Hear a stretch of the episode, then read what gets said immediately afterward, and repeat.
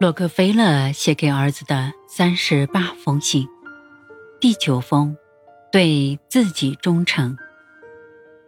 亲爱的约翰，孩子，你现在的心情好点了吗？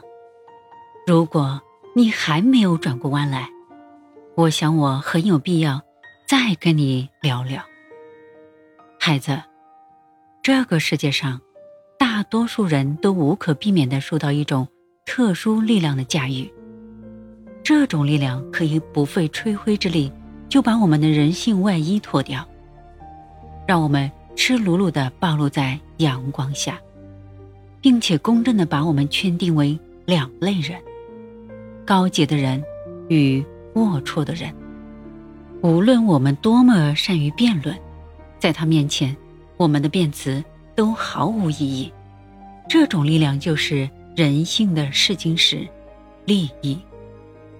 换言之，利益是人性的投射，在他的面前，任何伦理道德本质都将暴露无遗。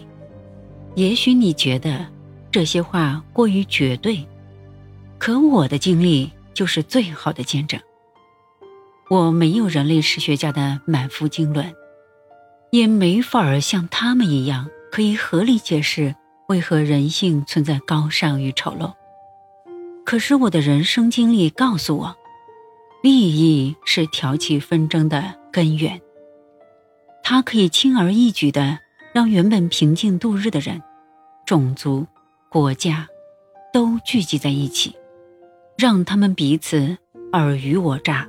勾心斗角，在精心设计的骗局里，在致命的陷阱里，在充满污蔑、诽谤的谎言里，在残酷的战争里，在强盗式的掠夺里，你都能够看见追逐利益的身影。从这个意义上讲，我们其实是利益的奴隶，而非心灵的主人。我可以肯定地说。这个世界上，除了上帝，其他人都在追逐利益。从你与人交往的那一刻起，你的人生就开始了一场旷日持久的谋利游戏。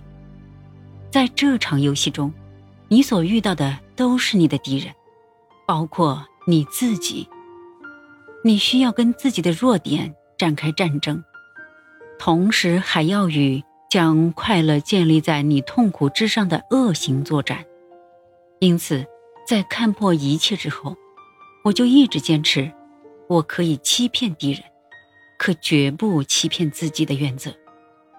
回击正在刺杀我的敌人，永远不会让我良心不安。